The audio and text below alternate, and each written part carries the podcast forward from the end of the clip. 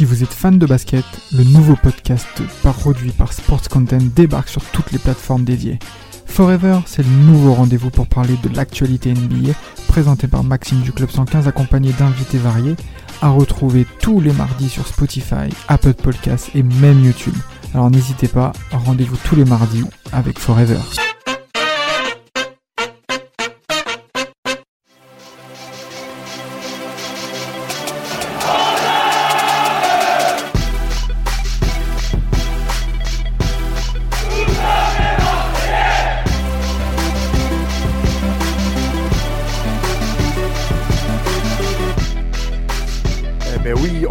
Nous à la commanderie faire des rétrocasts. Ça nous plaît, ça nous plaît de nous reposer dans les archives, d'aller à la bibliothèque, tu vois, de prendre les photos, tout ça, de dire qu'est-ce qui s'est passé pendant telle période? Et eh bien là, on va parler d'une période que nous, ben, supporters euh, marseillais, on, parle tout le temps. Hein, je pense que c'est une des périodes euh, avec les années 90 où on aime échanger encore. C'est la période d'Eric Guéret, très clairement. Pour en parler, j'ai une équipe de deux. J'ai tout d'abord ben, l'acolyte, l'homme d'Espagne. Ah, voilà, voilà, Chico. il est là, voilà, Chico. Non, ça, je te dis, il faut pas le faire ici. Ah, c'est vrai, c'est vrai. faut pas le en fait, c'est vrai, même moi, j'ai du mal avec lui et je sais pas pourquoi. Et avec nous, et ce, voilà, tu vois, vous avez entendu ce petit thème de voix, ce petit. que vous avez reconnu des libéraux et d'esprit de, madridista, pardon, pour, euh, pour les supporters madrilènes. Bon, il n'est pas bon supporter madrilène pour moi, mais c'est quand même un supporter madrilène, c'est Gilles Christ. Il va comment, Gilles Christ? Pourquoi, pourquoi pas bon supporter madrilène? Parce que moi, je sais que très bien comment c'est l'Atletico, mon cher. Mais après, bon, ah, c'est pas, grave. Ça, c'est un, un, problème. C'est toi qui vas être maudit, euh, Maxime. ça, eh, ça, commence très mal ce podcast. Non, ah, il n'y a, pas de souci. Mais en tout cas, je suis très heureux d'être euh, là en tant que euh, quand même fan de l'OM hein, et, et également j'allais dire, euh, un des directeurs de, Sport Content, donc ça fait plaisir de faire un autre podcast. on a la pression là ce soir, hein, on a Gilles avec nous là. Ah, faut pas, faut pas tu joues ton poste là, Max. Ah, il faut pas, il faut pas se louper là, c'est chaud là. Surtout sur un, épisode rétro, donc. Euh, oh là là, ah, ouais, ouais, ouais, là là. Mais d'ailleurs, tu vois, euh, on va mettre à, profit ton expérience et ta, on va dire, ta critique de, de libéraux. Mmh on, va parler, on va commencer à parler de notre, notre cher et tendre Eric si tu devrais nous parler pour, pour les supporters marseillais, on va dire les genoux, par exemple, je dis comme ça, les Quentin et, les Matisse qui nous, qui nous écoutent. Mmh si tu devrais présenter l'homme déjà, Eric Guéretz. Ah, mais Eric Guéretz, mais franchement, après, je pense que là, il y a aussi pas mal de souvenirs qui reviennent pour nous, supporters marseillais, de, par son passage, par rapport à l'homme qu'il était. Voilà, donc qui a, on va dire, une personnalité quand même hein, du, football belge avant qu'il n'arrive à, l'Olympique de Marseille, que ce soit en tant que joueur, avec un palmarès assez impressionnant, que ce soit en club, aussi un très bon parcours aussi en, sélection. Et bon, après, c'est vrai que moi, on peut dire que les, images, et là je salue également euh, Johan, mon, acolyte de l'Esprit Madridista, qui lui supporte l'Ajax Amsterdam. Euh, El Guapo. El Guapo, exactement. Et en fait, qui lui est supporter de l'Ajax et qui justement donc sait que Eric Gerrits a été euh, un des hommes forts euh, du très vilain PSV Eindhoven qui a été champion d'Europe en 88. Hein, je pense que Jean Tigana s'en souvient du, du traitement qu'il a pu avoir sur cette période-là. Et voilà, et voilà, c'est vrai que on voit un palmarès qui est quand même important, comme je l'ai dit, un parcours d'entraîneur qui est aussi pas honorable, mal, honorable, bien sûr, oui. Oui, pas honorable que ce soit en Belgique et aussi et aussi surtout avec le, le PSV Eindhoven qu'il a, qu'il a entraîné. Il a été aussi l'entraîneur de Van Nistelrooy. Et c'est vrai que quand on arrive dans ce parcours-là, pour Eric Guéret, où il, il était d'abord en, Turquie, voilà, en Turquie avant d'arriver à l'Olympique de Marseille notamment. Euh, voilà, Eric Guéretz en France, il n'a pas encore la, on, ne le connaît pas bien. Peut-être que parce qu'il n'est pas francophone, même s'il a joué au Standard de Liège, il n'est pas francophone de, naissance. Il a joué, euh, voilà, il a joué, comme je l'ai dit, il a joué au Standard, mais surtout, voilà, il vient de Rekem, c'est plutôt le Limbourg, c'est, on va dire, les Flandres. Oui, c'est un flamand, oui, tout à fait. C'est un flamand, oui, totalement. Exactement. Donc, du coup, pour le public français, c'est différent, même si, souvenez-vous, messieurs, par rapport à Eric Guéret, c'est un nom qui est revenu assez régulièrement euh, dans la période de Pape Diouf parmi les mmh entraîneurs qui étaient pressentis après Troussier, après. Euh, oh là là, là là là, tu es en train de remuer des années là, mon pote. C'est douloureux. c'est douloureux et c'est vrai que par exemple, quand Jean Fernandez est pris à l'Olympique de Marseille, il y a des noms qui sortent. Il y a Guéret, il y a Zeman, ça c'est vrai, euh, Zeman, ouais, tout à fait. Exact, qui, qui, ressortent parce que Pape voilà, il est dans une démarche où en fait il essaye de, de, prendre des personnes qui vont travailler à l'Olympique de Marseille sur le terrain. Et euh, voilà, et donc là en 2005, c'est Jean Fernandez qui est pris, puis ensuite c'est Albert Raymond. Et quand c'est le tour d'Eric Guéret, c'est un nom que moi j'ai déjà vu régulièrement dans les, dans les entraîneurs qui sont pressentis. Et euh, au bout du compte, quand il est pris, on est un petit peu dans l'inconnu par rapport au style de jeu, par rapport à pas mal de choses, mais en tout cas, on sait que c'est un nom du football belge des années 70-80 qui vient d'arriver et, et aussi de, du PSV Eindhoven, de Galatasaray qui, qui, arrive. Mais tout à fait, surtout qu'en plus de ça, comme tu le disais, l'OM à cette époque-là, ça fait quelques années qu'il cherche un, plus un patron de vestiaire qu'un entraîneur. Ils ont pris, bon, pour, pour contextualiser tout ça, Jean Fernandez pour reconstruire, parce que c'est Jean Fernandez, c'était un éternel, c'est un, un, bâtisseur, Jean Fernandez, c'est un dénicheur de mmh. talent. Ouais, on, a, on, a, voilà, on a pu le voir avec, notamment avec, avec Ribéry, avec Pagis. Euh, c'est quelqu'un qui aime bien dénicher le talent, c'est quelqu'un qui aime bien construire son équipe. et d'ailleurs, dans toutes ces équipes qu'il a entraînées, c'était toujours un peu le même format. Euh, bon, après, il, est, parti euh, suite à des histoires un petit peu avec l'extra sportif. Euh, il est vite parti en courant, je crois. Il est parti en skateboard, lui. C'est, wow. ah, j'étais dégoûté. Personnellement, j'étais dégoûté. Après, la période d'Albert Raymond, juste avant, pour contextualiser, n'était pas dégueulasse. Ça nous qualifie quand même pour une, pour une Ligue des Champions. Albert Raymond qui. Ah, mais quand même, quand même Maxime, il faut rappeler 12 défaites hein, pour l'Olympique de Marseille en 2006-2007 ah en, championnat. Bon, c'est, on va en Ligue des Champions, mais c'est parce que Lyon a X points d'avance et nous on est deuxième du championnat. Tout à fait, tout à fait. Bon, c'est un championnat qui était, qui était pas très très relevé aussi. C'était la Ligue 1 à l'époque, elle n'était pas non plus top. Et comme tu le dis, à 12, euh, à 12 défaites, euh, à se retrouver deuxième du championnat, tu fais ça à l'heure actuelle, tu n'es pas deuxième.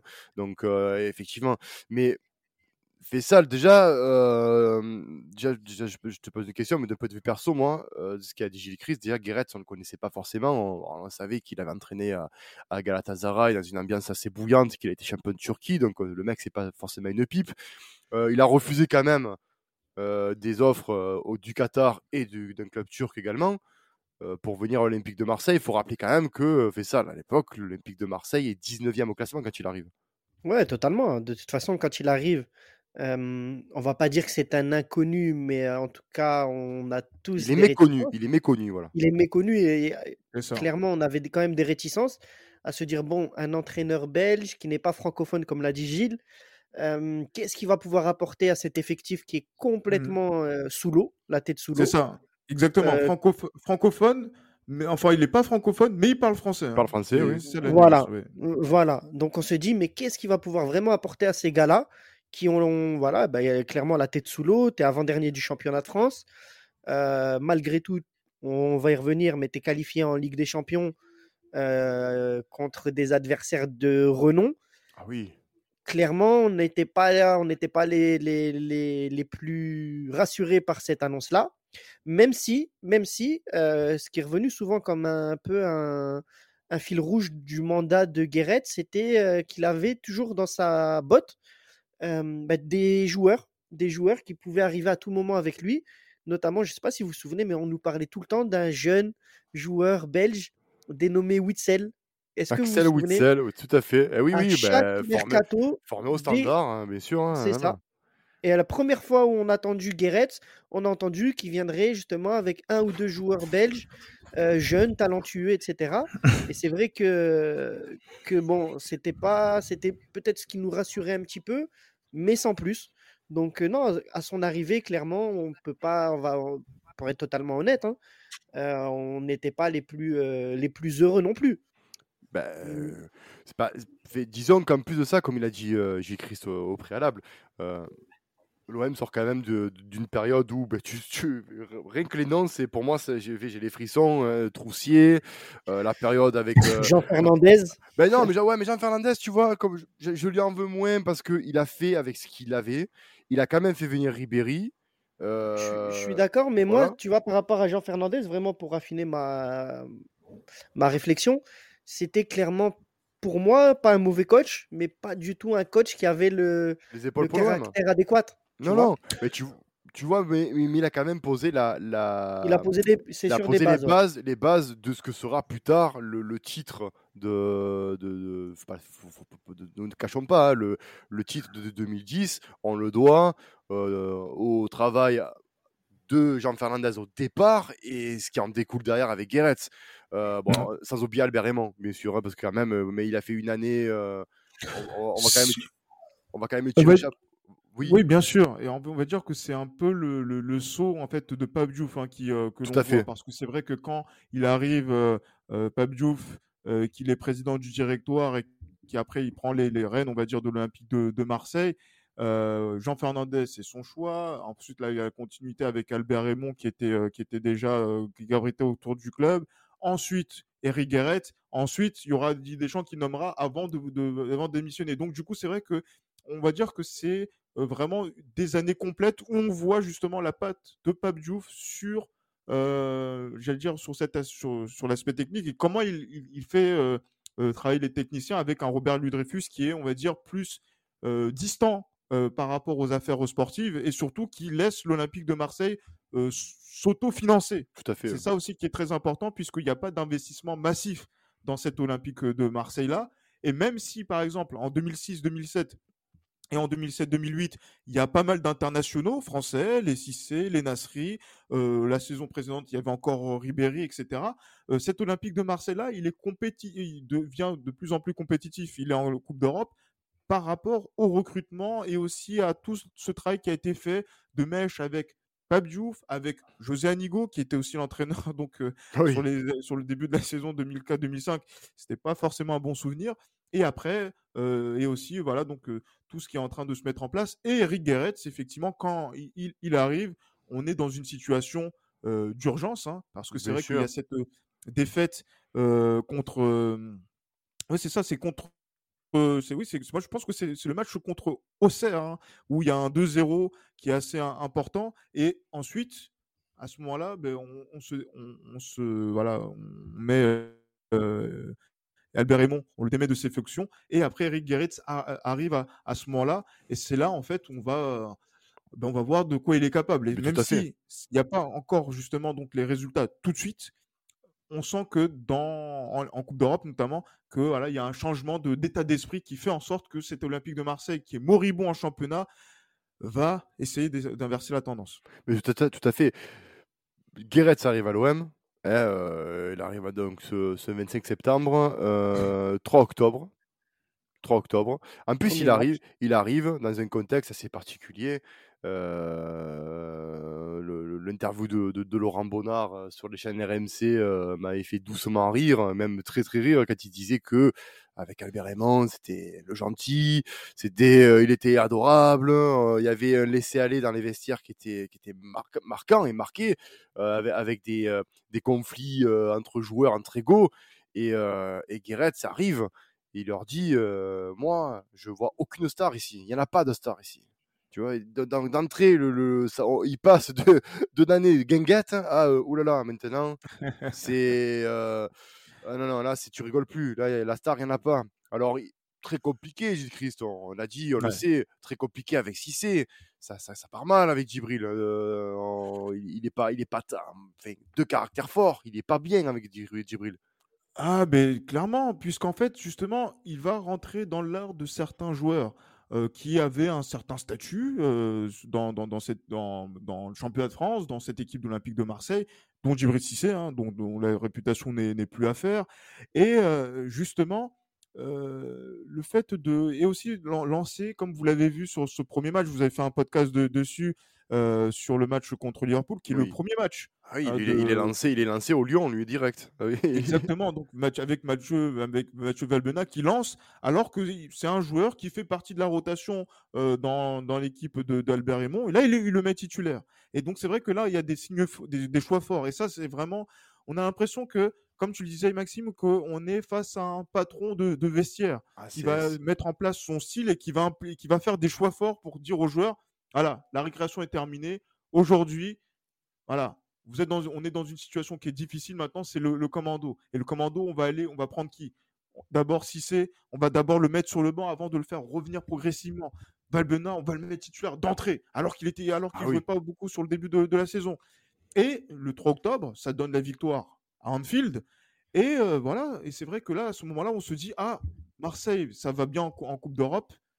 En championnat, ça va être, en- on va mettre encore du, du temps quand même avant de, de pouvoir prendre euh, Oui, il faut du euh, temps pour. euh, d'in- d'inverser la tendance parce que la première, le premier match, je crois que c'est une défaite à Saint-Etienne. Tout à fait. Et derrière, tu perds contre Sochaux.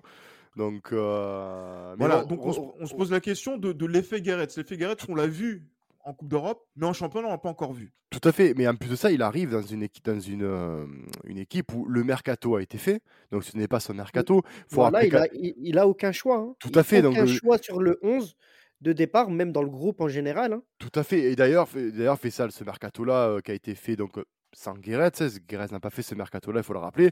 Il Mhm. arrive, mais bon, quand même, il arrive. Euh, pour, pour le citer que Benoît Chéroux, Laurent Bonnard, Gaël Givet, Karim Ziani, voilà. Euh, Zenden qui arrive libre de Liverpool. Bon, bien sûr, Djibril Cissé qui, euh, qui se fait transférer définitivement parce qu'il euh, il était prêté la saison dernière. Euh, je veux dire, on a Steve Mandanda donc, qui commence vraiment euh, là sa carrière avec l'OM où il est vraiment où il, fait, où il sort des belles perfs. ah oui, c'est un prêt. Hein, C'est un prêt à la hein. base, tout à fait, de, Ouais. de- qui arrive de, du Havre. Euh, bon, après, on a le départ de Franck Ribéry, euh, de Maoulida, bon, etc., Et de Pagis. Voilà, ça, c'est vraiment le transfert qui m'a dégoûté. C'est vraiment celui de Pagis parce que j'adorais ce joueur. C'est clair. Mais euh, je veux dire, et, euh, et- et cet hiver, pour, pour, pour, pour finir le mercato, il, il aura Charles Caboret, et euh, pour en citer que lui, parce que derrière, si on cite Grandin, Krupovisa et Akale, je pense que ça va moins vous faire, euh, ça va moins vous faire, euh, vous faire bander, comme on dit. Mais il- Ah, il a- après, à Calais, il y avait des, des, des petites qualités. Ouais, il hein, était bon- il était bon, qualité sur- de dribbleur, ouais. Il était bon sur Auxerre, mais après, euh, il, Ah. il- il était, il a pas Après, été. clairement, hein, quand, tu, quand tu viens de faire là, le, quand tu viens dégrainer un peu les transferts, c'est tout sauf dégueulasse. hein, Ah non, mais- Et en plus de ça, et j'ai pas dit les montants, parce que si je te dis les montants à laquelle ils sont arrivés, notamment Chirou, il arrive pour 4 millions d'euros, Bonnard, c'est même pas 1 million, JV, qui est quand même à l'époque euh, dans, en équipe de France et, euh, et re- sélectionné, euh, on va dire très souvent, il arrive de Monaco pour 5 millions, et Karim Zani pour 8 millions, et Djibril Cissé pour 8 millions. Donc je veux dire, Ouais. tu- oh, euh, moi je fais après il faut se, il faut se, il faut se mettre à- au diapason de l'époque où le football anglais ne- n'a pas éclaboussé avec ses inventions de, de prix euh, que- qu'on a maintenant. hein, c'est, euh, c'est- tout part de là. Mais on a quand même un recrutement de qualité. Il, il peut pas se, il peut pas se targuer, fait ça, il peut pas se targuer d'arriver dans une équipe, euh, euh, on va dire, euh, pourrie, quoi, en gros, euh, avec zéro Bah non, non, sur le, sur le papier, dans, dans les. Voilà, quand tu poses, quand tu regardes l'effectif au complet, avec des Samir Nasri, avec euh, euh, bon, Mamadou Niang qui euh, est en train de trouver vraiment sa carburation chez nous, tu te dis, voilà, André Ayou, on a tout, on a tout pour réussir. On sentait clairement qu'il y avait ce côté, bah, comme on a souvent dit dans les années 2000, ce côté Club Med à l'OM. Et je pense qu'en fait, par-dessus tout, Guéret, s'il est arrivé, comme tu l'as dit, il a su imposer sa patte et vraiment pousser au respect. Euh, D'ailleurs, petite, euh, petite parenthèse, euh, rappelez-vous de cette anecdote en Coupe de France, euh, d'ailleurs contre Carquefou, si je dis pas de bêtises, Oh là là, oui, c'est. Mhm. où il en vient quasiment aux mains. Euh, la légende dit que euh, il aurait mis une, une- un, un- un crochet direct Taquet, n'ayons pas peur des mots, un taquet, tiens, un un taquet. taquet cash sur euh, Karim. Ziani Ah oui. euh, à la mi-temps du match pour une histoire de manque de respect. Et euh, quand tu es, voilà, quand je disais, comme tu as, quand tu as égrené tous ces, déjà tous ces transferts, ces joueurs qui sont arrivés, qui sont loin d'être dégueulasses, et avec l'effectif qui est déjà en place, et tu sens qu'il y a des étoiles montantes, euh, je pense qu'on avait simplement ce besoin de, d'une main de fer, en fait, clairement, hein, d'une main de fer. tout Et à c'est fait. ce qu'il a, réussi à apporter très rapidement. Tout à fait. Du coup, Gilles Christ, il arrive, donc nouvel entraîneur, nouveau dispositif, schéma tactique. Euh, c'est quoi son schéma préférentiel en fait? C'est qu'est-ce qui, euh, qu'est-ce qu'il en ressort de ces quelques matchs, euh, de ces quelques matchs? Moi, moi je, je sais pas, moi, je, par rapport à son style de, de jeu en particulier, j'ai plutôt le souvenir euh, que c'était un, un coach qui aimait bien jouer avec deux attaquants. Après, je sais pas si je, je me, je me trompe par Oh, rapport à ça, mais c'est vrai. dépend des matchs effectivement. ouais. Voilà, effectivement, par rapport au match et surtout sur la deuxième saison. Mais c'est vrai que dans la disposition des, des, des- des attaquants, de comment, comment ils vont être, notamment sur la deuxième saison, sur lequel moi j'ai vraiment une, euh, voilà, donc un regard euh, très,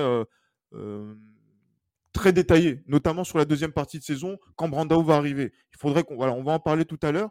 Mais voilà, c'est vrai que c'est quelqu'un qui, euh, voilà, donc euh, déjà pas mal de, ressources, hein, que ce soit euh, notamment au niveau de Cissé, de Nyang, j'allais dire, euh, j'allais dire en attaque, et après derrière, donc sur le, au, au niveau des, des milieux, parce que c'est vrai que Karim Ziani, j'ai entendu que sur, il fait un bon début de saison à l'Olympique de Mm. Marseille. Je suis pas très convaincu de, Mm, de, de, de, ça, justement, même c'était même pire. Je ne vais pas faire euh, l'apanage de, de toutes les rumeurs qu'il y a eu autour de Karim Ziani quand il était à l'Olympique de Marseille, mais il commence à prendre la, la- la carburation, notamment comme Benoît Chéroux, qui faisait partie des meilleurs euh, milieux euh, du championnat de France quand il était à Auxerre, qui à Marseille se cherche un petit peu sur les premiers mois et qui, sous Guéret, montre au fur et à mesure qui il est.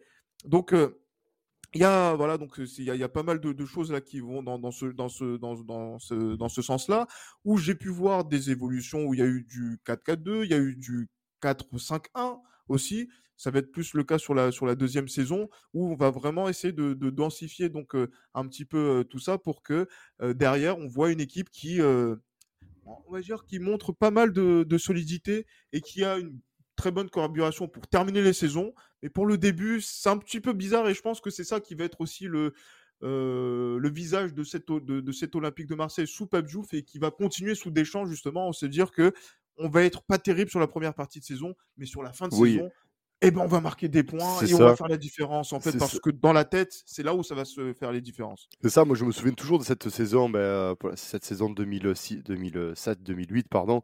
Euh, le point d'ancrage de l'Olympique de Marseille pour moi, et ça je m'en souviens très bien, c'est la victoire que tu mets à Lyon, que tu gagnes 2-1.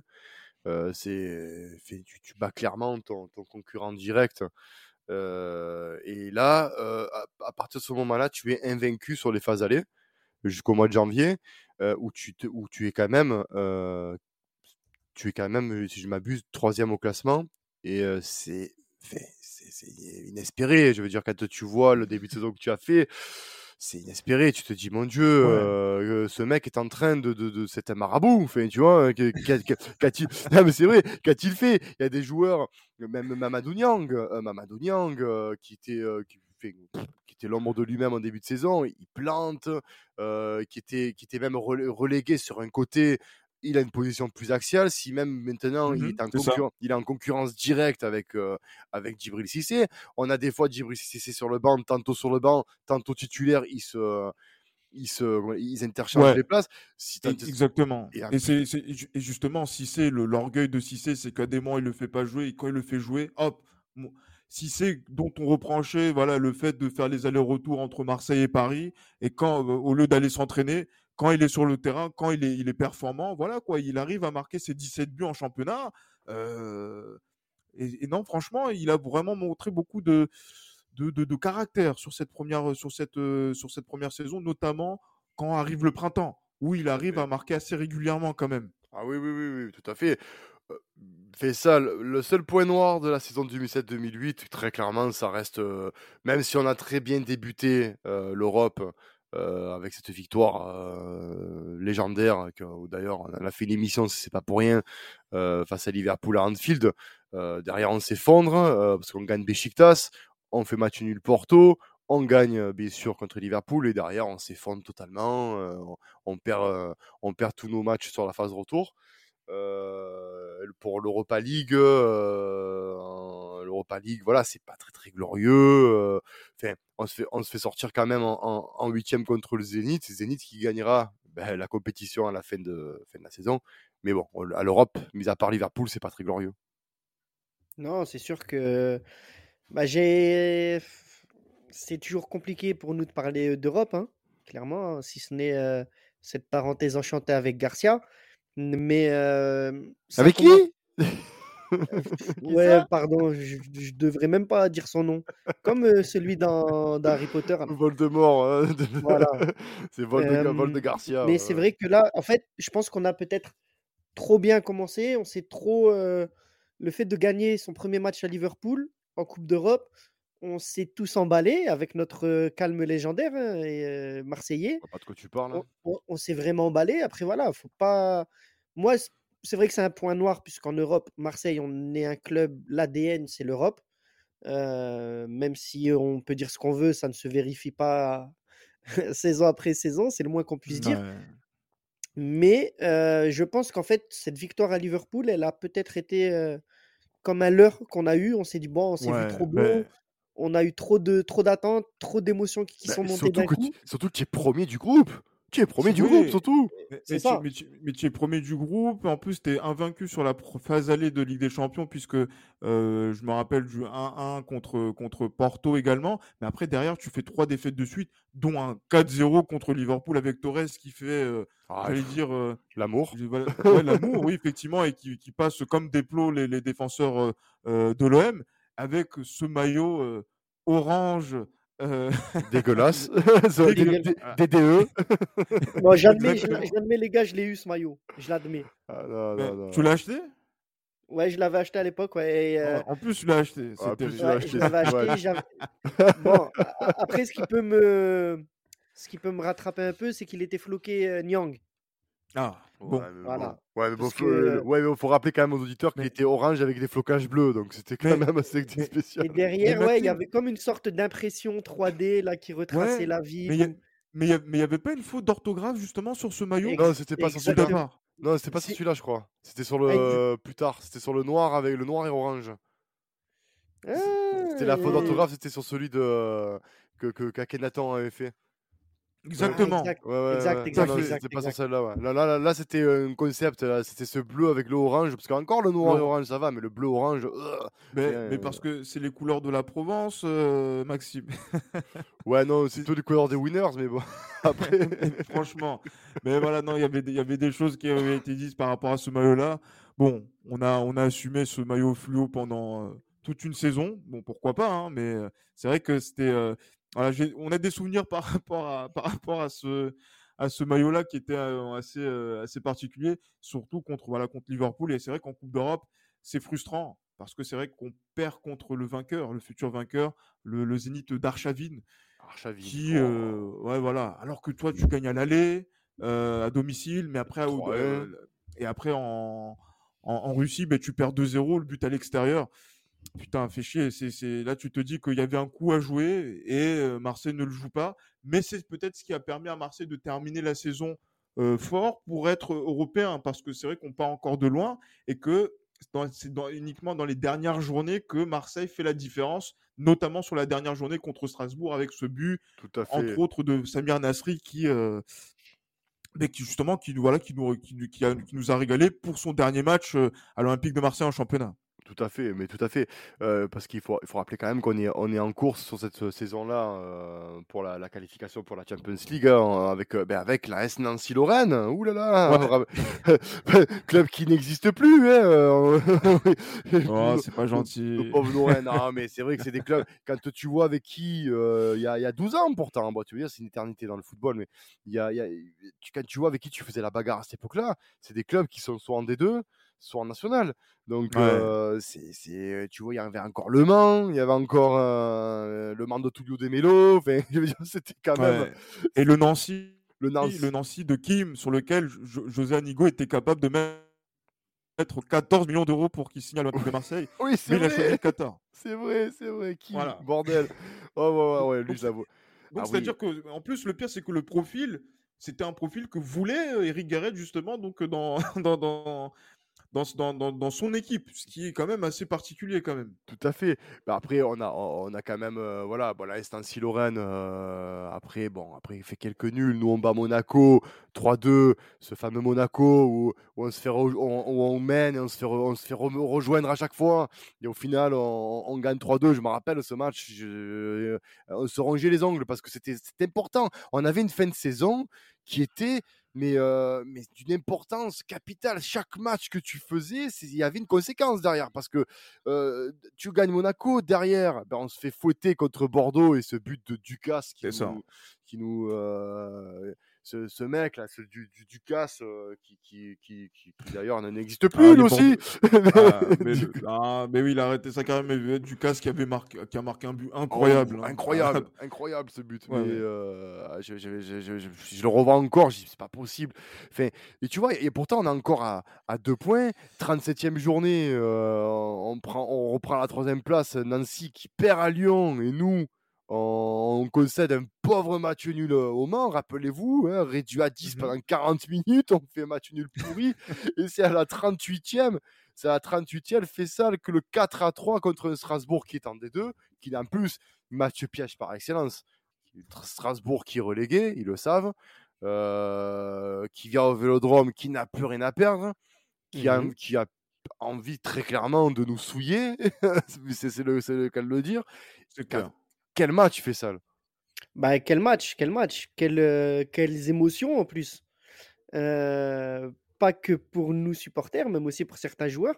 Parce qu'il faut se rappeler, si je dis pas de bêtises, que Pagis nous rejoint à l'issue de, bah, de cette saison-là directement. On a encore euh, Nyang qui vient aussi. Il, a, non, Pagis, il, a, c'est parti. Il a déjà, il a déjà, il est ah, ouais, bah, bah, il est parti juste avant alors peut-être. Il, est parti la saison d'avant, oui, oui. Il est parti voilà, voilà, la saison d'avant, à la fin de la saison 2006-2007. Mais ouais, c'est vrai, match vraiment au couteau. Je pense que si on l'avait perdu, peut-être que l'histoire d'amour avec Guéret, elle aurait été un peu plus, un peu moins belle. Je sais pas.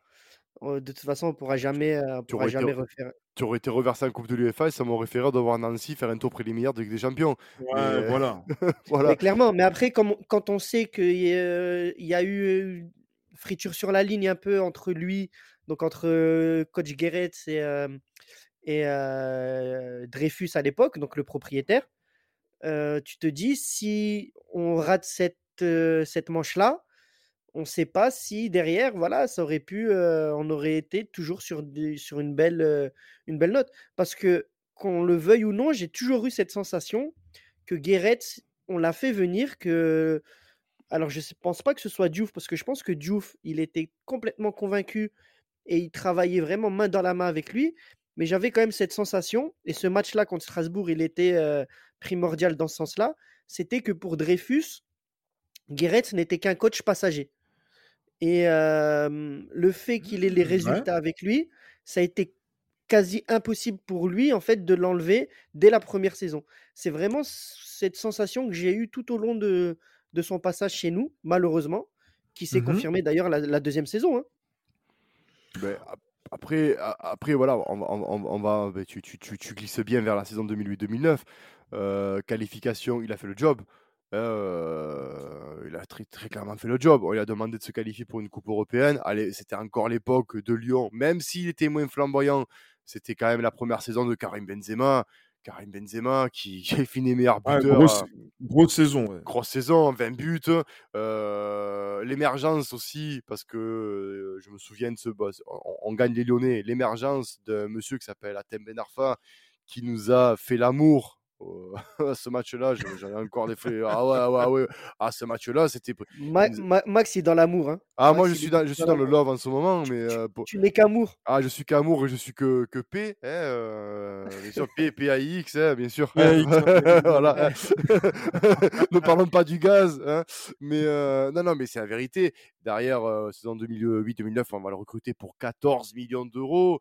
Euh, je me rappellerai de cette joute, cette joute qu'il y a eu entre Olas et Pape Diouf, où Olas ressort complètement sonné de ce, de, ce transfert d'Athènes Ben Arfa, parce qu'il faut le dire, cher auditeur, Pape Diouf est allé chercher le meilleur espoir de la Ligue 1 à l'Olympique lyonnais, mais, euh, mais alors sans vergogne, il a dit je te veux, je te prends, et c'est comme ça. Parce qu'à l'époque, Pape Diouf, c'était le patron, il faut le dire, le patron de la Ligue 1, c'était lui, c'était lui le boss. Mais pour revenir à la fin de saison là, euh, fait le job. Mais après, je pense, en quelque part, que Guéret, euh, c'est la transition. On a eu Jean Fernandez qui a posé les fondations. Ça s'est mal passé pour le, de l'extra sportif et ça ne mérite même pas qu'on en parle. Euh, derrière Albert Raymond, le pompier de service qui pérennise tout ça. Guéret qui consolide pour derrière Deschamps. Deschamps, c'était le, c'était le, rêve absolu. Il faut le dire. Il voulait dès, Dreyfus. Dès 2008, dès 2008 tu penses que Dreyfus euh, voulait. Je pense qu'il voulait soit Deschamps, soit un coach qui, parce que Deschamps, on le sait, c'est quelqu'un qui te fait passer un cap. Et on l'a vu chez nous. Hein. On gagnait rien depuis 17 ans. On était à ça de gagner. D'ailleurs, euh, la saison 2008-2009, euh, on, perd un point le championnat. et Deschamps, il arrive, il gagne.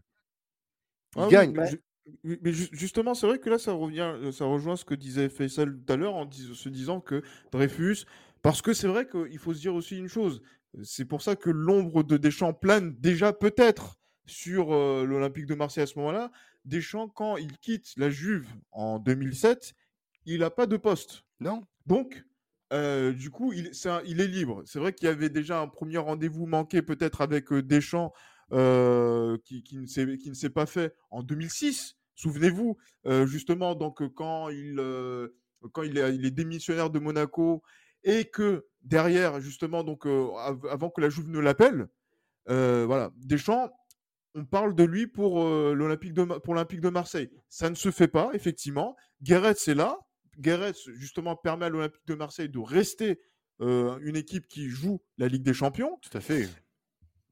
Et sur cette saison-là, les ambitions de Robert Ludreyfus, c'est de dire que il faut qu'on soit champion. Pape aussi corrobore ces, propos-là en disant que voilà, premier ou deuxième, sinon ce sera voilà, donc il y aura de, gros problèmes. Et c'est vrai qu'à ce moment-là, on se dit que même dans le recrutement avoir, que va avoir, qui va y avoir sur l'été sur l'été 2008, à thème arrive, c'est un gros transfert. Après, il y a pas mal de joueurs qui arrivent justement où il y a de. Oui, on, va, on, va, en parler, évidemment. L'effectif s'étoffe. Il y a pas qui connaît, qui va venir de. Ah, je pense que c'est ça, lui, c'est un choix justement de, de Eric Guerret, donc de ramener Bakikone. Bien sûr. Alors que Pabjouf n'était pas très chaud. Je, me rappelle d'une, voilà, de, de, du passage de Pabjouf dans le vestiaire où il disait que Bakikone, non, il n'avait pas kiffé, il voulait pas, il le voulait pas en fait, mais qu'il ne pouvait pas faire autrement puisque son, son entraîneur le voulait. Mais c'était un gros transfert puisque voilà, c'est un gros mec de Lorient quand ils étaient en Ligue 2, un gros mec aussi de l'OGC Nice. C'est un très beau transfert, oui. Bah, tout à fait. Euh, le, euh, saison 2002, là, bah, on peut dire c'est la saison de Guéret parce que ben, justement, il a la même mise sur les, sur les transferts. Euh, arrivé Vittorino Hilton, euh, il arrive à Ben Arfa, il arrive Baki Kone. bon, il plein de retours de prêt. je, je, il, y a, il y a un retour de prêt de de Renato Civelli, euh, qui nous servira quand même dans cette saison parce qu'il n'a pas été dégueulasse euh, en, doublure. Euh, bon, après, je, après, il y a les retours de près de Salim Arash qui, bon, ça, après, c'est des, joueurs qui malheureusement n'ont pas pu. Et j'oublie, par contre, j'oublie, j'oublie le, le, Marocain coquin, hein, elle, a, elle a Minerbat. ouais. Alors lui, ça reste. Je l'aimais bien parce qu'il avait une bonne bouille. Je me suis, parlait, il avait un fort accent. Tu te dis, mais qu'est-ce qu'il branle ici, lui? Fait, Même au toucher de balle, tu sentais qu'il y avait un problème. Tu sais, tu te dis, mais toi, c'est pas possible. C'est, toi, on t'a dit de venir, tu ne savais pas quoi faire. Fait, bon, il a fait six mois, hein, il est vite reparti. Euh, tu l'as dit, euh, derrière, on avait. Euh, on, recrute, on recrute Brandao euh, Brandao euh, en hiver. En hiver, bien sûr, euh, c'est la saison 2008-2009, ah ben, en provenance. D'ailleurs, on va en parler du Jacques Tardonesque. et Sylvain Wiltord qui arrive libre, ben, Sylvain Wiltord qui, qui fera six mois, on va dire, pour, pour, Ouais, pour histoire terminer de prendre tranquille, un peu quoi. le soleil euh, méditerranéen. Tout à fait, tout à fait. Donc, pro- saison 2008-2009, tu l'as dit, ça commence en fanfare, ça commence fort dans les déclarations. L'OM, fait sale, doit être champion cette année. Exactement, hein, avec toutes les promesses qu'on a vues la- l'année d'avant, avec toutes les certitudes footballistiques, si on parle purement footballistique, on sent qu'il y a quelque chose qui est en train de se passer, qu'il y a un mouvement de fond plus que de forme à l'Olympique de Marseille qui est en train de se construire euh, par-dessous. Mais je le redis, moi, euh, toute cette période-là, je ressentais quelque chose en fait, et ça, c'est ma vision. Mhm. Même si tout était beau, tout était rose, on avait, euh, euh, ce début de saison, on marchait littéralement sur cette Ligue 1, euh, il y avait toujours ce poids, Ouais. bon, il y avait toujours ce poids en fait. Le- Le 4-4 Euh, contre Rennes. J'allais y euh, bon. venir. ouais, euh, c'est- on part en fanfare là, hein. Voilà, on, on, on part, voilà, on fait match nul, après on enchaîne trois victoires consécutives, on est premier du championnat, effectivement. Mais voilà, effectivement, on part en fanfare. Mais c'est vrai que le 4-4, moi aussi, moi, j'étais en vacances du côté de Lomé, ça m'avait dit, je me suis dit, ah, je sais pas si, si cet Olympique Ouais. de Marseille là, il va être, il va aller au bout. Mais c'est vrai qu'après, sur la, sur la suite du, du mois d'août et début septembre, on, on est encore, euh, on est dans le coup, quoi. Et, et- et ben tu vois, moi justement à ce moment-là déjà, et ça c'est vraiment ma vision personnelle des choses, hein, on en a déjà débattu entre nous. euh, à ce moment-là, je pense qu'à l'OM, il y a tout qui est en train d'être. euh, il y a énormément de manipulation et de, de choses qui se passent en fait à ce moment-là en coulisses. D'accord. Euh, pour moi, Diouf était en train de faire justement le tampon entre Guéretz, avec qui il s'entendait super bien, avec qui je pense ils avaient absolument le même langage en termes football. Ils se Mhm. comprenaient, ils avaient ce respect de l'institution, ils étaient capables de mettre l'institution avant toute chose. Et malheureusement, au-dessus, on parle de, bien sûr de Dreyfus, du coup, paix à son âme, mais également celui qui, qu'on déteste encore à l'heure actuelle, qui était à l'époque euh, au conseil de surveillance, donc c'était la Brune. Et moi, je suis persuadé en fait de ça, c'est que déjà à ce moment-là, euh, la Brune avait déjà en tête d'écarter non seulement Guéretz, mais aussi Pape Diouf, pour justement, euh, par la suite, faire de l'Olympique de Marseille un peu ce qu'on a vu derrière avec Deschamps, avec Dacier, homme de paille, euh, que j'emmerde au passage, si je peux me permettre, hein, Gilles. Gilles, tu, tu, tu m'excuseras. Vous, ver- vous verrez, vous verrez avec, vous verrez justement avec euh, la direction, enfin, je vais le dire avec moi-même et avec euh, les gars de. Le mec est schizophrène, vous verrez avec moi-même. Le mec est même- Exactement. Est-ce qu'on va couper au montage ou pas? Bon, Voilà, bon, on verra ça pa- après, mais mais c'est c'est gratuit, c'est cadeau. Je... C'était plus fort que moi. Dès que j'ai sorti le nom, c'est parti tout seul. Ouais, mais bon, après, tu te remets dans un contexte aussi euh, pour- parler football, parce que tu, tu dévis vers une chaîne. chaîne C'est vrai que je tu, dé- tu dévis vers une chaîne info dont j'ai pas envie de citer, mais 2008-2009, quand même, tu, tu te dois, tu te dois quand même de d'avoir des De faire mieux, ouais. de faire mieux. Bon, tu feras mieux. En tout cas, d'aller au bout. Pas de faire mieux, bout, mais d'aller voilà. au bout. ouais. tu, tu feras mieux parce que tu feras mieux. Le, le, déjà, le, le, le- mercato euh, est euh, clairement offensif parce que tu, recrutes, euh, tu recrutes 4 à 5 joueurs à vocation offensive. Il n'y a que Vitorino Hilton et euh, notre ami euh, El Amin Herbat qui El Amin, voilà, mon, cher et tendre poteau qui, qui fera un aller-retour. Et justement, ben, c'est Stivelli qui, euh, dont on ne croyait plus en lui, euh, fera, fera très très bien son rôle de, de, de Rotaldo hein, dans la rotation. Mais 2008-2009, comme tu as dit, J-Christ, 4 à 4, bam, d'entrée à l'extérieur à Rennes. Bon, on sait que c'est jamais gagné, facile de, de, de, de gagner là-bas. Euh, ben Arfa Ben Arfa marque, Elliot Grandin marque. Ben, euh, mais oui. Voilà, connaît. Euh, voilà, oui, oui, c'est ça. Oui, Grandin met un ciseau, Grandin. Oh, Grandin, c'est- ouais. c'est- C'est quoi ce mec C'est quoi ce mec Non, non, Grandin à l'époque, c'est quand même considéré quand même Ah, mais comme, oui, une, tout à fait. comme un vrai, euh, un Mais vrai tout à- espoir. hein. Mais tout à fait, tout à fait. Non, mais tout à fait. Mais euh, je veux dire, c'est oui de côté de Caen, mais euh, mais quand il te marque ce but à la 92e minute, tu te dis waouh, qu'est-ce qu'on a recruté fait du, Moi, j'étais hypé. Moi, j'ai dit, mon Dieu, fait que c'est quoi ce mec? 4 à 4 à Rennes, première journée de championnat. Euh, derrière t'enchaînes, tu en fous 4 à, tu en fous 4 à, à Auxerre et but de Grandin. but de Tu vois, il y a, il y a- il y a toujours notre ami Bolozenden qui est là. Tu vois, Sochaux, tu, tu- tu bats Sochaux, Ziani, bon, et il y a encore Bakikone qui marque. Tu dis Bakikone qui marquera contre les Girondins derrière, Ben Arfa qui marquera. Donc tu sais, les recrues, elles sont directement impliquées euh, dans le projet olympien. Guéret, il a la même mise sur le, sur le, sur le vestiaire. Euh, ça, ira- ça ira bien jusqu'à la, la dixième journée et ce fameux euh, 4 à 2 contre le Paris Saint-Germain. euh, Ouais, parce que en plus ce match, je m'en rappelle parce que je crois que cette rencontre, si Marseille gagnait la rencontre, Marseille passait leader. Ah oui, Et, euh, C'est et, ça. et- et justement, et honnêtement, il faut se dire les choses. Sur l'année de, enfin en 2009, à ce moment-là, il y a le PSG qui sort d'une voilà de deux années au bord de la relégation, et euh, ce Paris Saint-Germain là qui se présente avec Roten, O'Haro. c'est pas, bah, c'est pas ce match où il a, où il met des, où il a mis un triplé de la tête, un truc comme ça là. Je, je me souviens plus là. Il, il marque, euh, il mar- non, mais je sais qu'il il marque, il marque deux buts notamment, mais, euh, mais, mais franchement, ce PSG-là est largement inférieur à l'Olympique de Marseille. ah oui. On regarde l'objectif du Paris Saint-Germain et l'effectif de l'Olympique de Marseille.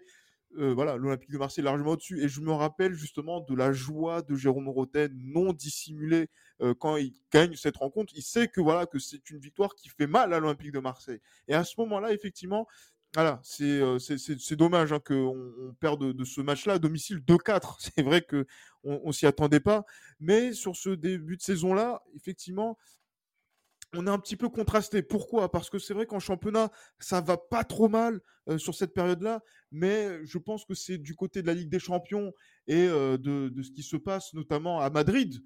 Voilà, Mhm. là, là, Maxime, il faudrait que là tu rendes des comptes par rapport à ton. Mais oui, mais oui. Non, Justement, où alors, il y, a, y y des problèmes, et c'est là en fait où Marseille fait la défraie la chronique encore sur un aspect hors terrain Ah, ben, avec, euh, avec Santos. personnellement, ouais, avec Santos Mirasira, c'est c'est la première fois, pour ma part, hein, euh, que j'entends, euh, c'est la première fois que j'entends des faits extrasportifs euh, de, de- dans le supporterisme comme ça, avec des supporters qui ont parlé de, de, de, de, de- d'incarcération supporters, de prison. En fait, tu te dis, Ah mais, oui. euh, mais pour moi, à l'é- à à l'époque, en, donc en 2000, euh, j'avais, j'avais- 8, fin 2008, oui. 2000 2008, euh, c'était il y a donc, si je, me- si je ne m'abuse, 13 ans. 13 ans. 13 ans. Donc j'avais déjà euh, 13 mois de 13 mois Et j'avais déjà 40 ans J'avais déjà, j'avais déjà 55 ans.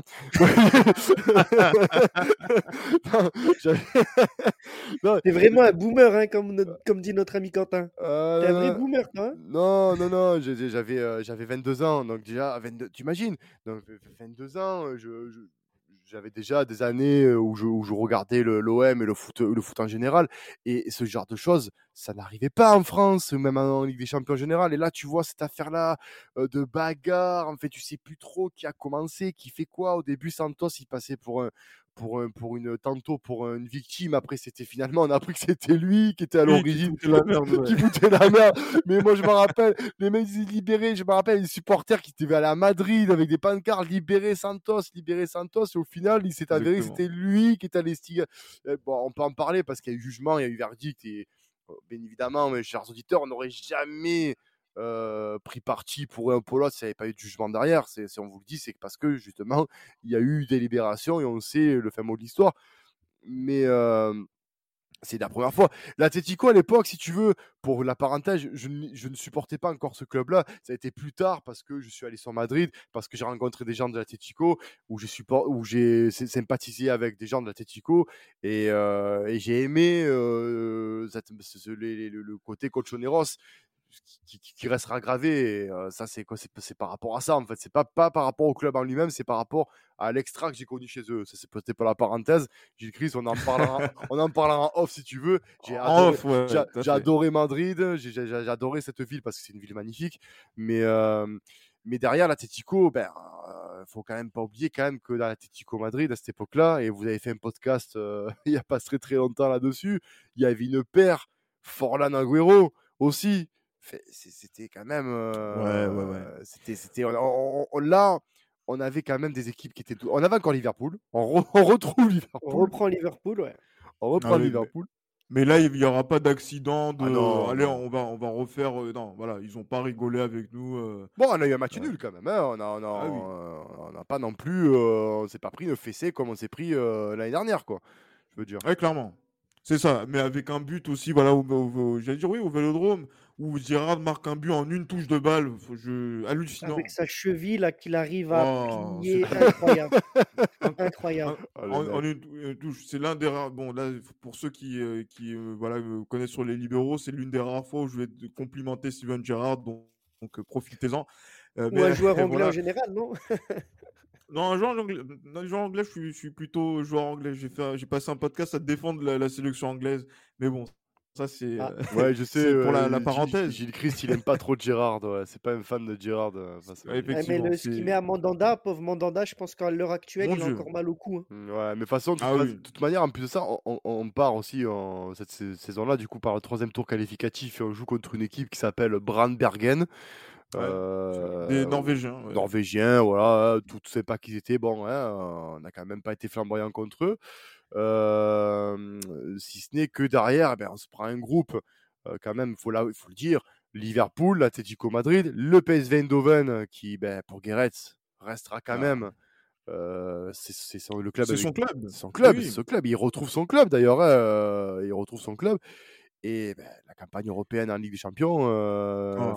allez, Franchement, là j'ai une anecdote là, franchement, et je vais saluer également Tate, avec qui justement on a, on a justement une anecdote sur ce match PSV Eindhoven Olympique de Marseille où il y a un grand, voilà, grand déménageur qui met la misère à, nos défenseurs, notamment Zubar, c'est Covermans. Covermans, et, et ce jour-là, je vous promets qu'on a vu quelque chose qui était hallucinant, c'est qu'on a vu Taiwo on a vu Taiwei Zubar sur une touche demander un hors-jeu. Et là, on s'est dit, oh putain, on va encore se réduire d'Europe. Oh mon dieu. il, fait la touche et il lève le bras. C'est vrai, c'est ah, vrai. allez regarder les archives de cette rencontre. En début de rencontre, à un moment donné, Zubar, il lève le bras. Le mec, il a fait une touche. Il doit le hors-jeu. je me suis dit, non, c'est pas possible. Et là encore, et là, je dis, ça tombe encore sur l'Olympique de Marseille. Ah ouais.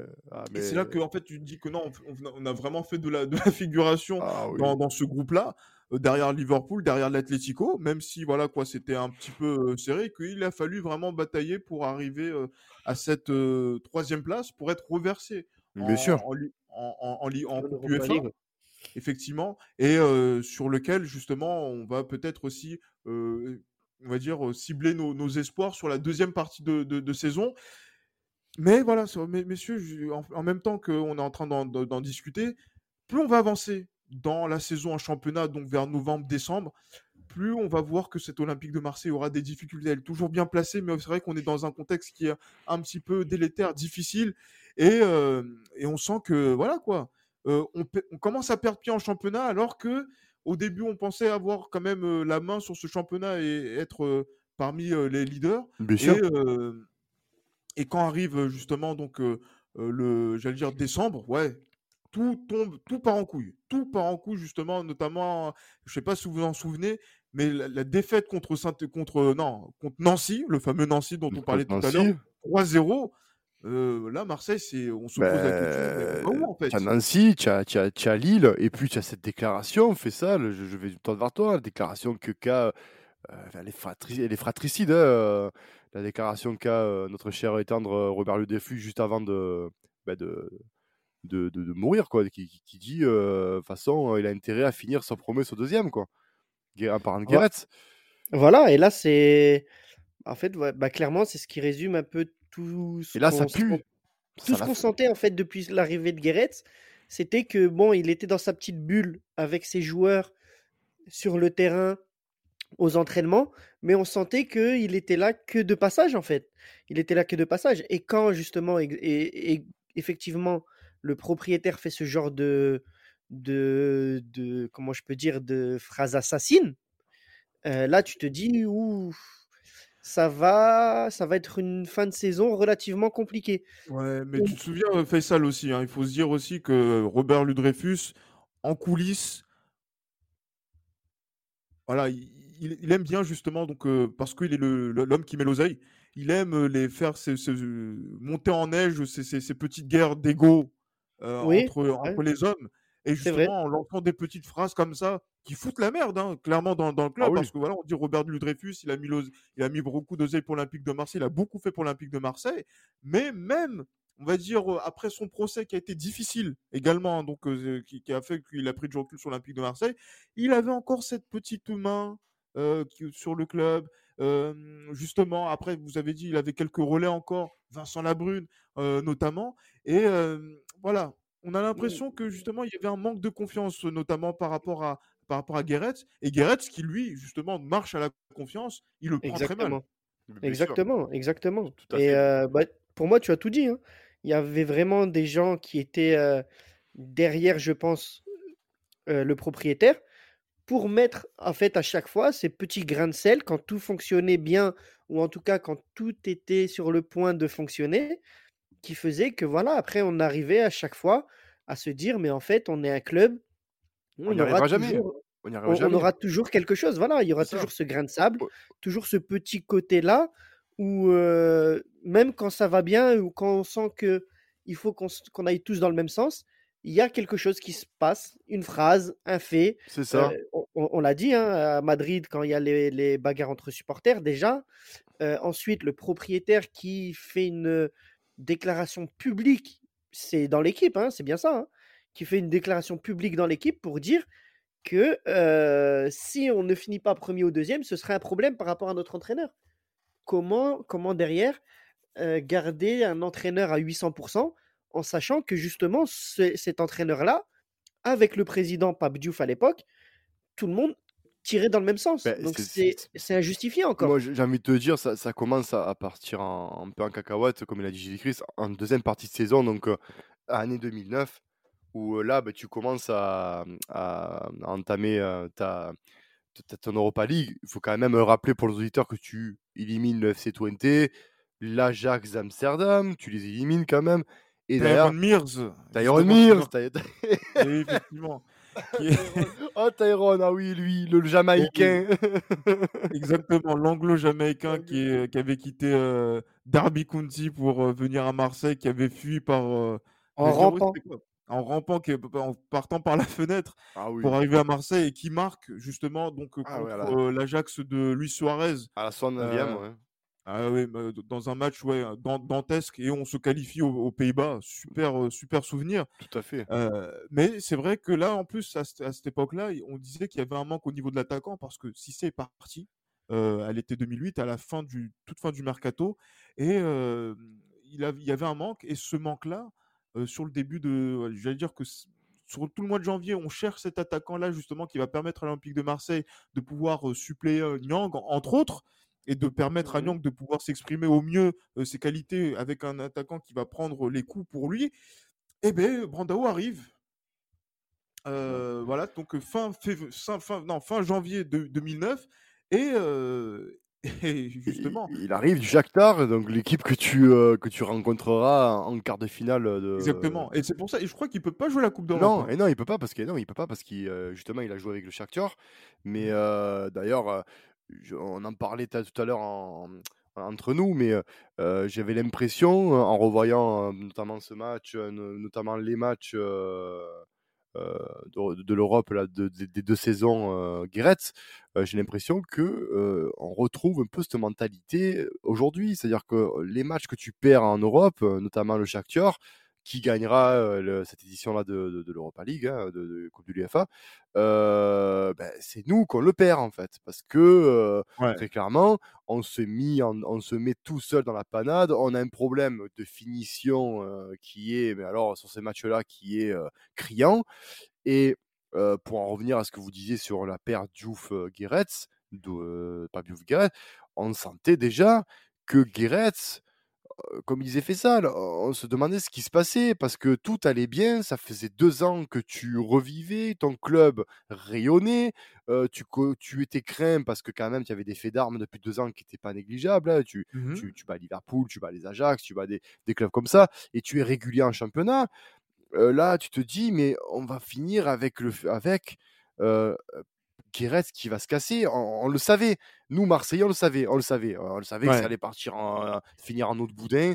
On le savait. Sauf on, a quand même été surpris du départ de Diouf. Hein. Moi, personnellement, je l'avais dit Oui, mais, tu... après, mais, après pour l'entraîneur, c'est différent parce que différent. on sentait que parce que on, voilà, il y avait deux trois rumeurs comme quoi, oui, quand même, Guéret avait des problèmes d'argent et du coup que l'offre qu'il allait, qu'il devait recevoir, notamment, c'était la rumeur d'Arabie Saoudite, allait dans, dans, dans, ce sens, dans ce sens-là et lui permettait justement donc de pouvoir envisager de quitter l'Olympique de Marseille. C'est ce qu'il fera, hein, il ira là-bas. Hein. Oui, bien, bien, bien sûr. Et là, justement, c'était dans, dans l'air. Et plus on va avancer dans, dans le temps, et c'est vrai que là, par exemple, quand on va commencer à arriver sur la période de février, mars, avril, le printemps arrive, on a, on a, on a l'Olympique de Marseille qui, malgré tout, quand même, enchaîne les rencontres, fait pas mal de, de, résultats très, très, très, très, très importants, effectivement, parce que, euh, je ne sais pas si vous vous souvenez, moi, si ça fait partie d'un de mes moments forts à l'Olympique de Marseille, c'était la victoire au Parc des Princes. Avec oui. et Brando qui célèbre le but avec et qui, qui tombe dans, le, dans, la publicité orange. orange. Exactement, ouais. Il y a ça. Mais après, voilà, il y a une série de victoires qui est incroyable en championnat où on se dit, mais attends, là, c'est possible d'être champion. Et c'est vrai que là, en fait, dans ce contexte-là, où paradoxalement Marseille est peut-être en course pour être champion de France, euh, parce que Lyon est loin, et en fait, on est dans la lutte pour Bordeaux. Bordeaux qui, qui part de très loin, de plus loin que nous, ah justement, sur cette saison-là, et qui enchaîne un nombre de victoires incalculable. Et le contexte olympique de Marseille, où c'est au mois d'avril où Gareth qui part. Et Bordeaux d'ailleurs combat, que Bordeaux d'ailleurs combat chez nous à la 23e journée. Donc tu te dis. Oui, que c'est que, que c'est que voilà que c'est possible. Mais après derrière, c'est vrai que Bordeaux est irrésistible. Je pense que c'est plus Bordeaux qui va chercher son titre parce qu'ils ah enchaînent des victoires, ils enchaînent les victoires. Là où nous on va laisser peut-être un point, deux points sur sur la fin de saison, notamment au mois de mai, que eux, voilà, ils, ont, ils font un match incroyable contre Rennes où ils, remontent. Notre, titre, justement... notre titre, on le perd en façon contre le, le, match à domicile que tu perds 3-1 contre Lyon où tu étais premier du championnat, tu ah, étais leader. voilà, mais justement, est-ce que les guerres intestines qui sont derrière, est-ce que justement ils n'ont pas influé sur le, le, moral et le mental des joueurs bah, sur le terrain? bah, surtout Guéret. Et, de Guéret, du coup, bah, en fait, de Guéret, ce qui derrière euh, sur nos joueurs. Bah, tu sais, je pense que Guéret, je pense que Guéret, euh, il est obligé de être champion de France. S'il veut garder le, trône, il est obligé. Voilà. Donc... mais, mais, il décide déjà de partir. moi, je me souviens que c'était au mois d'avril, fin avril, qu'il ah commence à dire qu'il veut partir. Et en fait, cette période où euh, il le dit, Marseille est toujours dans une bonne dynamique en championnat. Et je pense que sur les matchs, et en fait, on perd les matchs, on perd un match important. Le match contre Lyon, c'est un match où, voilà, Juninho, qui a dormi de la saison, ben voilà, se réveille, se dit tiens, voilà, il faut que, avant de partir, il faut que je fasse quelque chose euh, pour euh, faire régaler les supporters lyonnais. Benzema, avant de partir de la France, il fait un match. Waouh, je me dis, c'est, on sent que voilà, que c'est un joueur de classe internationale qui est, dans, dans ce championnat de France, alors qu'il fait une saison un petit peu contrastée. Et ça dessert. Et j'ai l'impression que les Lyonnais ont préparé ce match avec, avec euh, justement euh, Puel pour nuire. Et c'est encore ah, Puel hein. qui, Voilà, pour nuire à l'Olympique de Marseille. Clairement. Et ils y sont arrivés, effectivement. Et après, derrière, il reste deux matchs. On va les gagner, effectivement. Mais Bordeaux ne fait que gagner. Bordeaux ne fait que gagner. Ils ont une série de victoires qui est incroyable. Et c'est pour ça que, tu vois, c'est frustrant de se dire que même à un moment donné, sur, les dernières, sur la dernière journée, on y a cru un petit peu, mais Bordeaux était irrésistible. Ils vont gagner à Caen euh, euh, sur cette dernière journée. Et euh, voilà, quoi, ça met fin à cette, cette, à cette aventure. Et on s'était dit, ouais, putain, si on fait encore une troisième saison avec Garrett, là, c'est sûr qu'on va être champion, mais c'est déjà terminé, tu vois, pour, pour Eric Garrett. Justement, le, 29 avril 2009, euh, qui annonce son, départ et justifie, il dit notamment que euh, ben, il n'a pas la confiance, euh, il le dit dans une interview euh, relayée aussi par une chaîne qui n'existe plus, qui s'appelle OMTV. oui, cette belle chaîne. que, que je regardais d'ailleurs. hein, je, je me regardais. D'ailleurs, il y a. Oui, oui. Ah oui, Beaucoup, oui, oui. hein. Oui, oui, oui, on regardait, oui. Et D'ailleurs, tu as une, une, une, une présentatrice qui, qui s'appelle Laurie Samama, hein, qui, qui était euh, à OMTV, qui d'ailleurs maintenant elle est sur Amazon, tu vois. Donc pour te dire, ils n'ont pas tous fini à la cave, hein, euh, ceux de OMTV. Euh, mais euh, par le manque de confiance, comme il disait, ben, justement par l'interview de l'actionnaire principal, de Robert Le Dreyfus, qui car, clairement ne, ne, prolongera pas son contrat. Et le 5 mai, comme tu l'as dit, j'ai écrit le 5 mai, euh, Deschamps est annoncé pour succéder avec Guy Stéphane. Et euh, pour la saison 2009-2010, bien sûr, qui, où, il deviendra, où il deviendra champion. Euh, et à, l'issue, et c'est là où euh, je rejoins ce qu'a dit Fessal, on a déjà un petit coup de bambou. hein, et là, gros coup de bambou. En plus, derrière, tu as Pape Diouf qui quitte le club. Euh, Voilà, là, tu, tu sais plus. Tu te dis, voilà, depuis, euh, il était là depuis 2005, euh, tantôt directeur sportif, après président. C'est lui qui a façonné l'OM champion de France, disons-le clairement. Guéret, c'est lui qui a façonné l'équipe championne de France. Après, la question que j'ai envie de vous poser, est-ce que euh, Dreyfus n'a pas pris un profil comme Guéret pour qu'il accepte de faire une équipe un peu, entre guillemets, low cost? Parce que quand, on se souviendra de l'époque 2009-2010 et les transferts qu'il y, aura, qu'il y aura et les salaires qu'il y aura, on se dit, maman, c'est Eh ben, le jour. Bah écoute, moi je pense pas. Moi je pense que pour le coup, le choix de Guéret, c'était uniquement du fait de Pape Diouf. Euh, uniquement. Que à ce moment-là, euh, comme l'a dit, euh, comme l'a dit Gilles, on, on- on sait que, que Dreyfus a des gros gros soucis avec la justice, avec ses affaires perso. Euh, Et la enfin, santé aussi. et sa santé aussi qui commence aussi à se dégrader, exactement. Et euh, là, à ce moment-là, c'est Pape Diouf qui, euh, qui a les mains libres, dans le sens où, voilà, tu as ça, voilà ce que tu as, tu as telle enveloppe, mais tu as les mains libres. Et il fait venir Guéret parce qu'il pense, et moi je suis persuadé, et ça je le dis, je le re-redis, euh, Guéret parlait exactement le même langage football que Pape Diouf. Ah oui. Ils avaient exactement la même vision pour le club. Pas Ils rester amis avaient pour ce- rien après. Hein. Pardon? Ils sont pas restés amis pour rien. Euh. Exactement. Et puis, on, on le sait, hein, on le sait. Tout le monde disait à l'époque, euh, quand ça commençait un peu à râler sur Pape Diouf, avant, en tout cas quand il a été nommé président, oui, mais ça va être, euh, ça va être la Hesse, comme disent les jeunes. Il est tout le temps à parler de finances, d'assainir. Il est là pour euh, construire, etc. Quand nous, on voulait tout le temps et on le veut encore avoir des résultats de suite. Je pense que les deux se sont trouvés à la perfection et qui se sont retrouvés, et j'ai pas peur de le dire, et ça renvoie d'ailleurs, je renvoie à un, un épisode des Libéraux que j'ai eu la chance de faire, oui, le, que dis-je, le privilège Oui, de faire avec, euh, avec la team justement Libéraux sur l'OM championne de France en 2010.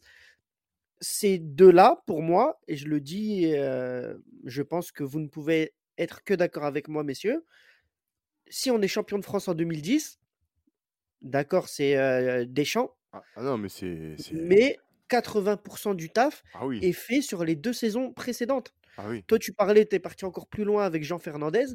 Pour moi, en fait, on a eu un vrai renouveau, on a eu un- une identité, on a eu une fierté retrouvée avec Oui. Guéret et Pape Diouf.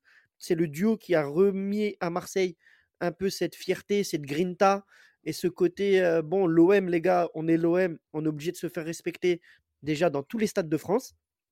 Euh, et derrière, j'ai envie de dire que euh, Deschamps avec, avec l'autre président que je ne nommerai plus, sinon je vais encore me faire. bon, je vais bon. être convoqué par la direction. Mais eux sont arrivés. On leur a donné, comme par hasard, des moyens que jamais un président, un coach, pardon, n'avait eu par le, passé. Sauf si on parle de l'époque, bien sûr, tapis. Et là, euh, on se rend compte, en tout cas moi, je me rends compte que, c'est mon, impression et c'est vraiment ma, conviction profonde, que si on gagne ce championnat 2010, c'est pas avec les millions qu'on est allé débloquer pour les joueurs qui sont venus euh, sous l'air des champs, même si, ok, Lucho Gonzalez, ok, Heinze, à ce moment-là, c'est des mecs qui ont fait passer peut-être un cap. On sentait déjà l'année d'avant que avec le travail qui avait été fait, avec cet effectif, avec cette mentalité-là, Oui, l'ossature hein, qui était. avec ce qui euh, avait été créé en fait en interne, hein, au Mmh. sein du groupe, parce que le groupe n'a pas été totalement chamboulé, on est champion, pour moi, grâce à ces deux bonhommes. Tout à fait. Euh, et je n'enlève rien à Deschamps, même si je ne suis pas un grand fan de Deschamps. Pour moi, c'est vraiment Guéret et Pape Diouf qui sont les principaux protagonistes de notre dernier titre de champion de France en date. C'est ça, tout à fait. Non, mais de toute façon, euh, assez d'accord avec, euh, avec ce que tu dis et ce que vous avez dit dans les libéraux. Euh, pour conclure, pour, pour, pour, pour parler, fait, fait pour parler, bien sûr, c'est le podcast Guéret et, ces deux années, mais euh, Gilles, si tu devrais euh, synthétiser rapidement pourquoi Guéret est légendaire à l'Olympique de Marseille. Pour, Bon, s'il est légendaire, c'est pas pour forcément. ton fils, pour ton fils, explique à ton fils, Ouais. voilà, pourquoi, dis à Tomino, tu te dirais, mais tu vois, lui, il est resté deux ans, mais pourquoi, d'après, pourquoi? Pourquoi Ouais, bon, ce- sera pas forcément sur les titres hein, qu'on va, on va Non. se souvenir, Non. malheureusement, mais c'est vrai qu'il y a des émotions. hein. On a parlé euh, de, de Liverpool euh, à Anfield, hein, quand même premier club français qui gagne euh, à Anfield, quand même ce ce n'est pas rien. Il y a aussi des, des matchs très importants où tu gagnes contre Lyon, tu gagnes contre Paris, voilà, donc, Bordeaux. contre Bordeaux notamment, voilà, que ces équipes qui comptaient dans le championnat de France. Et surtout, voilà, il est lié aussi à cette gouvernance euh, de Pape Diouf. Pape Diouf qui a été très important euh, dans l'histoire de notre club, dans l'histoire moderne, puisqu'en termes de, de renouveau, en termes d'assainissement, de, gest- de bonne gestion et d'entente aussi entre les hommes, c'est quelque, c'est quelqu'un qui a été un, un parfait patron. rouage. Un patron. Effectivement, et c'est pour ça que même par rapport à ça, mais on pouvait se dire que même en tant que directeur sportif, Diouf, Anigo, Guéret, c'était voilà une association qui pouvait fonctionner. Et c'est vrai aussi derrière que c'est voilà, il a été cet homme-là qui, malgré les soucis de santé qui commençaient à arriver pour Guéret, malgré les soucis aussi d'argent qui sont arrivés pour Guéret, qui ont fait aussi qu'il a, il a quitté le, le club. Eh ben euh, voilà quoi, il a, il a été aussi l'un des l'une des premières victimes de la mainmise, de l'influence de Vincent Labrune, que Faisal ne voulait pas citer, et qui euh, justement a créé un profond dégoût par rapport à ce qui va se passer malgré les succès. Et euh, franchement, Eric Guéret, c'est vraiment un état d'esprit, c'est vraiment l'homme, la franchise, c'est quelque, c'est quelqu'un qui, malgré son tempérament volcanique venant du nord de l'Europe, s'est bien trouvé avec L'Europe l'Olympique de du- Marseille, qui est un club, voilà, L'Europe du Nord. avec- qui, qui- qui rencontre l'Europe du Sud, cette fameuse Europe du Sud, chère à notre ami Damas des libéraux, et grand fan de l'Olympique de Marseille. ouais. Et toi, Faisal, pourquoi c'est légendaire? Bah écoute, euh, je pense que Gilles a tout dit, et puis euh, j'avais plus ou moins répondu, je pense, avant, Hmm. en Ouais, avance, C'est ça. Euh, sur le fait que, voilà, euh, Ouais, donc déjà, de tu es un avant-gardiste, de toute façon, on le sait. Euh, eh, Exactement. Je vois toujours un peu, un peu avant. C'est pour ça que j'étais un très bon numéro 10, moi. Un numéro- Moi, c'était la, c'était la Vista. Mais Ouais. clairement, pour, pour revenir, ouais, Guéret, c'est euh, le mariage parfait, en fait. C'est deux volcans qui se rencontrent. Marseille, l'OM et Guéret avec son tempérament. Mais surtout, Guéret a eu cet amour pour l'OM et aussi cet amour pour le, disons-le, hein, pour le beau jeu. Moi, je n'ai retrouvé ça, cette sensation-là, que avec Bielsa par la suite. C'est vrai. Où, Oui, voilà, voilà, on jouait mieux, on jouait mieux sous Guéret que sous Deschamps, effectivement. Même s'il y avait les titres sous Deschamps, pas forcément de titres sous Guéret. Ouais, Deschamps, c'est Et même avec Bielsa, quoi. on n'a pas eu de... C'est on n'a pas eu pragmatique, de mais titre. c'est vrai que cette équipe-là, sur la fin, elle jouait vraiment pas mal et il y avait vraiment aussi une équipe qui tournait bien, Bien quand sûr. même. C'est ça. Et moi, Notamment et les attaquants. Euh, Exactement. Et il a fait de. Je pense que Guéret, ça fait de Mamadou Niang le joueur qu'il a été, au final, qu'il est devenu. Bien sûr. Et, et euh, juste pour conclure là-dessus, pour moi, voilà, Guéret, si aujourd'hui on peut parler de légende, après, je sais pas si le mot il est un peu galvaudé ou pas, mais Ah non, hein. il a vraiment redonné à, à Marseille, à la ville de Marseille, en tout cas aux supporters de l'OM, donc à la ville de Marseille, hein, puisque tous les Marseillais sont fans de l'OM, on le répète, on le rappelle, mais il a redonné vraiment cette fierté de club, on va dire, hein, ce club qui se fait respecter et euh, qui impose son style. On ne va pas aller jouer là-bas et euh, laisser le Sochaux Montbéliard imposer son style. On est l'OM, on va là-bas, on craint des gains et on s'impose. Point. Tout à fait. C'est là où, où, pour moi, euh, Guéret a marqué son, Tout son à fait. À Oui, oui, parce que qu'en plus, tu, comme on l'avait dit, euh, on sortait quand même début des années 2000, euh, à partir de, de- la saison 99-2000 jusqu'à ben, cette fameuse saison 2005 où Pape reprend le sportif. On était dans un néant absolu où l'OM n'était plus que un logo qui, qui, qui, qui, était là posé. On, on, ressemblait plus à rien. On avait plein d'entraîneurs qui venaient, qui partaient, des joueurs qui étaient juste là pour peut-être, je sais pas, en vacances, pour la cassie. On ne sait pas. C'est vrai que Guéret nous a fait retrouver ce, ce, côté compétiteur et compétitif. Et c'est pour ça qu'il, pour moi, il restait légendaire et, et, il a mis, qu'on le veuille ou non, il y a des mais pour moi, oui, je suis d'accord avec vous, c'est lui qui a fait en sorte que l'OM est champion de France en 2010. Et sur ce, les gars, moi j'ai envie de dire pour Guéret, c'est pour nous un... allez l'OM, les gars. Allez l'OM. Allez l'OM.